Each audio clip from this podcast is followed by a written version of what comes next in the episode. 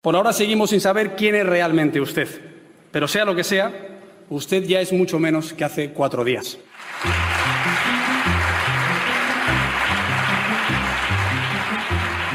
Es muy difícil negociar un gobierno de coalición contra reloj y en tiempo real, filtrándolo todo a los medios de comunicación.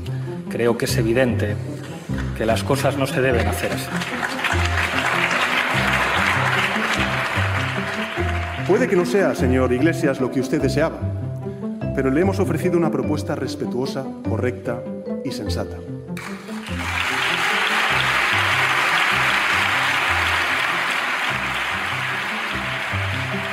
Con tanto aplauso, casi parece que lo que vivimos a final de julio fue un espectáculo de éxito y no un fracaso de investidura. En los próximos minutos volveremos al no acuerdo de gobierno, repasaremos la no negociación y hablaremos de comunicación política, mientras seguimos pendientes de saber si en noviembre tendremos elecciones generales por cuarta vez en cuatro años. Soy Paula Guisado y esto es Historias del Mundo, un podcast que recupera las grandes historias del año en un formato distinto con las voces de los periodistas que las contaron. Ha sido muy extraño. Marisol Hernández, corresponsal parlamentaria del Mundo, ha seguido muy de cerca este proceso de formación de gobierno poco habitual. Poco habitual porque a las elecciones generales del 28 de abril le siguieron las elecciones europeas, autonómicas y locales del 26 de mayo. Con los partidos concentrados en una segunda cita con las urnas, el debate público se desvió y el inicio de las negociaciones tardó en llegar. Pedro Sánchez estableció la fecha para el primer debate de investidura casi tres meses después de ganar las elecciones. Todas estas circunstancias atípicas antes de la investidura han convertido la investidura en lo contrario de lo que debía haber sido, que es la explicación por parte de un presidente del gobierno de su proyecto para España. A lo que hemos asistido más que a un debate de investidura es a una negociación política en directo eh, hasta hasta que eh, empezaron las sesiones plenarias, pues conocíamos muy pocos detalles sobre cómo se estaban produciendo las conversaciones entre los dos partidos y es justo en el hemiciclo donde empezamos a, saber cosas del contenido de esa negociación. Más adelante nos detendremos en este proceso de negociación que empezó tarde y, spoiler, acabó mal. Por ahora, centrémonos en esto. España se ha convertido en uno de los países más lentos en formar gobierno. Ocho meses después de las elecciones de 2015, la investidura fracasó definitivamente y hubo que repetir elecciones. Después, ya en 2016, volvieron a pasar 96 días hasta que Mariano Rajoy consiguió ser investido. La aparición de nuevos partidos ha contribuido a que sea cada vez más difícil formar gobierno. En los últimos meses, nuestros políticos se han esforzado mucho en comunicar esa complejidad. Pero, ¿y si se hubieran esforzado más en llegar a un acuerdo y menos en transmitirnos que, si ese acuerdo no llegaba, la culpa sería de los otros? ¿Cuánto ha influido la propia comunicación política en el fracaso de la negociación? La respuesta podría estar en esta frase del periodista del Mundo, Rodrigo Terrasa. Al final, trasladar un mensaje político es como vender un yogur. Imagina que tienes 20 segundos para dar a conocer tu yogur y convencernos de que es el mejor yogur que hay. ¿Usarías tu tiempo limitado intentando explicar cuestiones complejas ¿O renunciarías a la precisión para transmitir un mensaje sencillo, ingenioso y a poder ser con una cancioncilla pegadiza? Y si tú no lo haces porque consideras que tú no te vas a rebajar a eso, pues vendrá otro, lo hará en 20 segundos y se, y, se llevarán el yogur. Si tú vas a un supermercado y el yogur que ves nunca jamás has oído hablar de él, pues probablemente no te lo lleves. La política funciona un poco igual. De hecho, ellos a esta altura, a estas alturas, si se tuvieran que, que poner de acuerdo, si hubieran tenido que negociar, ya tendrían pactados hasta los sobresueldos. Las sesiones en el Congreso de los Diputados son una sucesión de tweets. O sea, vemos a, políticos como Gabriel Rufián, bueno, el mismo Donald Trump se comunica a través de tweets. Hace cuatro años, un periódico estadounidense analizó el discurso del presidente de Estados Unidos. La conclusión, que el lenguaje de Trump era tan básico que hasta un niño de nueve años podía comprenderlo sin dificultad. Nosotros trasladamos un poco luego ese formato, a, ese, tipo de trabajo a la comunicación política aquí en España y calculamos que el, discurso de Rajoy o el de Pedro Sánchez era como para que lo comprendiera un niño de 12 o 13 años. Y esto que puede parecer un hecho aislado es en realidad la confirmación de una tendencia que viene de largo y que quizá ya intuías. La comunicación política es cada vez más simple. De Winston Churchill hemos pasado a Boris Johnson, de Alfonso Guerra a Gabriel Rufián, de Ronald Reagan a Donald Trump. De intentar explicar la compleja realidad mediante largos discursos, los políticos han pasado a concentrar sus ideas en torno a un mensaje simple, a menudo una frase atractiva pero incompleta, desprovista de contexto pero fácil de gritar en un mitin. Entonces, ¿son los políticos más simples? ¿Somos los votantes más tontos? ¿Todo lo anterior? Como suele pasar, no hay una respuesta sencilla, directa y correcta. Nos lo explica Jorge San Miguel, politólogo y asesor de comunicación de Ciudadanos. Un dilema que está en el propio, en el propio origen de las sociedades en las que vivimos. Una democracia moderna o, un, o una república, como llaman en los fundadores americanos moderna, no puede funcionar como funcionaba la Asamblea de Atenas, por la sencilla razón de que es demasiada gente, porque es gente con una división del trabajo que les lleva a no tener tiempo para dedicarse a, a la política, como se podía dedicar un, eh, idealmente un ciudadano ateniense en el siglo V Cristo, y que por tanto tenemos que aceptar que es una política que va a estar mediada por representantes y que va a estar mediada por una esfera pública con medios de comunicación y que esos medios de comunicación obviamente tienen que transmitir mensajes que a lo mejor no son todos los sofisticados que, que sería deseable o que sería el, el óptimo. ¿no? Y claro, llegamos a los medios. No es posible hablar de política moderna sin hablar de medios de comunicación de masas. Mientras que los políticos de antes se dirigían a las élites, los de hoy tienen que ganarse a una sociedad amplia y heterogénea. En esta sociedad, además, la información se mueve de formas que no tienen nada que ver con las de hace un siglo, ni con las de hace 20 años. Ya hemos hablado de Twitter y del presidente de Estados Unidos comunicándose por Twitter.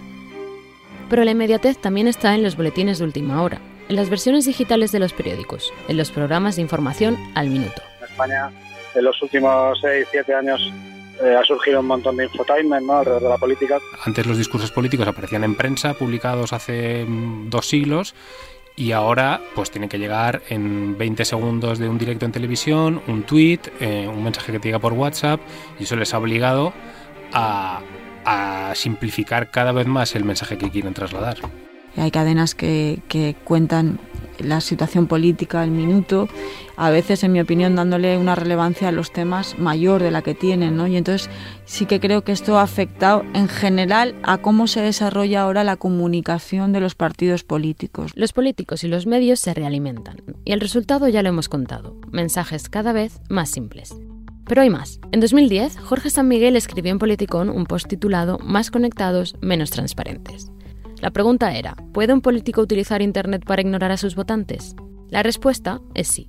Un político puede mantener la ilusión de atender a los medios haciendo entrevistas con periodistas amigos y respondiendo a todo lo demás con fotos en Instagram, vídeos en YouTube o tweets. Los periodistas, pendientes del último grito, recogerán el mensaje sin que los políticos tengan que contestar ninguna pregunta incómoda. Y el ciudadano tendrá la sensación de asistir a un diálogo con sus representantes, aunque lo que ocurra sea un monólogo muy bien guionizado. Cuanto más disparatado, más probabilidades de salir en los medios. ¿Te resulta familiar? En medio de todas sus traiciones, en medio de todos sus crímenes, en medio de todos sus intereses espurios y de sus objetivos ilegítimos, no tengan ninguna duda de que España prevalecerá. Esa demanda de información generada por, en mi opinión, también esta forma de hacer televisión, eh, ha, ha adaptado la manera de relacionarse con su votante, con la opinión pública de los partidos políticos. Yo a esto le veo un problema fundamental en general y en particular en lo que han podido ser las negociaciones que es que no hay momento ni tiempo para la reflexión. Todo se interpreta al minuto y todo no se puede interpretar al minuto. Yo que trabajo en política, para nosotros es relativamente fácil, no es fácil porque lo tienes que trabajar, pero es relativamente fácil colar mensajes directamente. Aquí hemos oído España va bien, Aznar, hemos oído a Trump decir eh, Make America eh, Great Again. Son siempre mensajes que apelan puramente al instinto de la, y a la emoción. Todo se intenta consumir con el menor esfuerzo posible para del receptor, partiendo de que el que lo está escuchando no es un analista político que va a analizar en profundidad el mensaje político que tenga, que tenga ese discurso. We will make America great again. Pues son mensajes pues eso, muy sencillos, muy sintéticos, muy, muy poco sofisticados a veces, ¿no? Sí que mucha gente puede generar una, una sensación de cansancio, ¿no? De hartura, de decir, bueno, no, son capaces de de acuerdo, qué espectáculo están dando, pero tampoco creo que sean conscientes de hasta qué punto es un espectáculo que está orquestado por los propios partidos. Por resumir, en la comunicación política actual es mejor renunciar a lo complejo, apostar por ser ingenioso y dar la sensación de que se dicen las cosas como son. Aunque parece increíble, Trump no es más idiota de lo que pueden ser Quizás sí, pero, no, no, de su discurso político no se tiene que deducir que sea más idiota que otros políticos, porque incluso el discurso de alguien que, se considera mucho más valorado que Trump, como Barack Obama, es también muy simple. Y en realidad no es ni que mm, Obama o Trump o incluso Rajoy o, Pedro Sánchez sean más tontos que los políticos de antes, ni, ni los votantes sean más tontos, sino que cada vez hay más votantes y han cambiado mucho los medios de comunicación, que son los que trasladan ese discurso político. Sigue habiendo buenos políticos que demuestran que se puede ganar la batalla en los dos terrenos, el de los grandes discursos y el de las consignas contagiosas. Su valía está en que lo segundo aglutine lo primero, aunque la coyuntura propicie que los grandes discursos se queden en un tuit. Obama eh, es capaz de hacer discursos que han sido que ya se consideran historia de la comunicación política pero a la vez es recordado por un mensaje tan simple como el Yes We Can.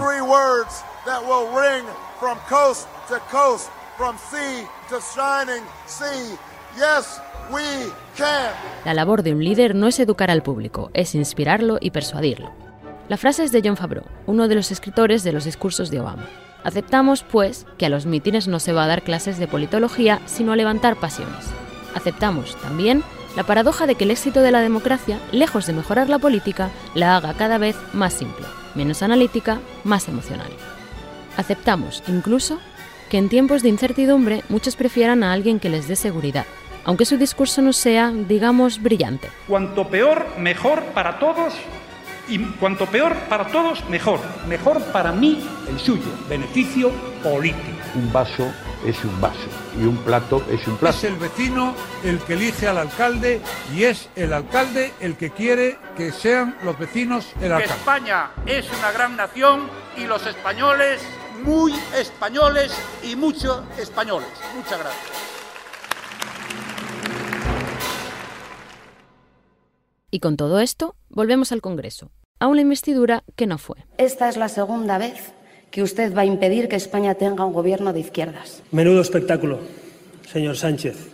Menudo espectáculo haciéndole perder el tiempo, la esperanza y las ganas a muchos españoles que hoy estarán viendo con estupor la que nos a usted y su banda. ¿De qué sirve una izquierda que pierde incluso cuando gana?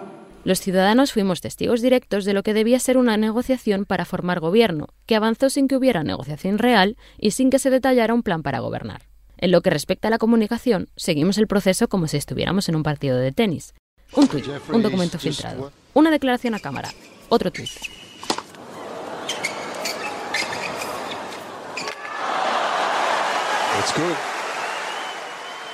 Hay días que pensábamos que salía, hay días que pensábamos que no. Eh, ha sido todo como demasiado emocional.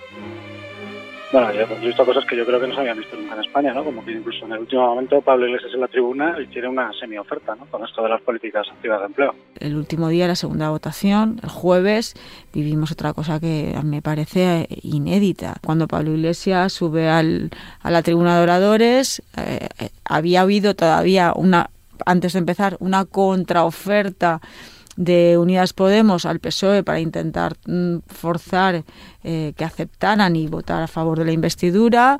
El PSOE dijo que no y aún así Pablo Iglesias en la tribuna de oradores eh, ofrece em, renunciar al Ministerio de Trabajo que le había pedido a cambio de las políticas de empleo. A mí de verdad me pareció mm, increíble, o sea, que, que todavía cuando estamos a punto de votar son las eh, intervenciones previas que se hacen, eh, eh, uno de los negociadores mm, lance una última propuesta. No era ni el momento ni el lugar. Negociar requiere calma, confianza, estar dispuesto a ceder. En una negociación importa tanto lo que se dice como lo que no. Pero ¿cómo encaja eso en la batalla por el relato? ¿Cómo se consigue negociar cuando estamos más preocupados de la apariencia que de llegar a un acuerdo? Yo recuerdo, si te, te acuerdas, en la época del 15M y luego ya cuando salió Podemos, que se hablaba mucho de una cosa que, que también llevó Beppe Grillo a, Italia, que fue el, eh, la idea esta de retransmitir las negociaciones por streaming y todo se viera en tiempo real. Y claro, esa es la manera más corta de cargarte una negociación. Hay un margen para que las negociaciones puedan ser transparentes, incluso mm, estás negociando un acuerdo, pero también puedes negociar qué se cuenta. Creo que en este caso esa, esa esos datos que se daban de las negociaciones, por su falta de exactitud, han sido perjudiciales para las negociaciones.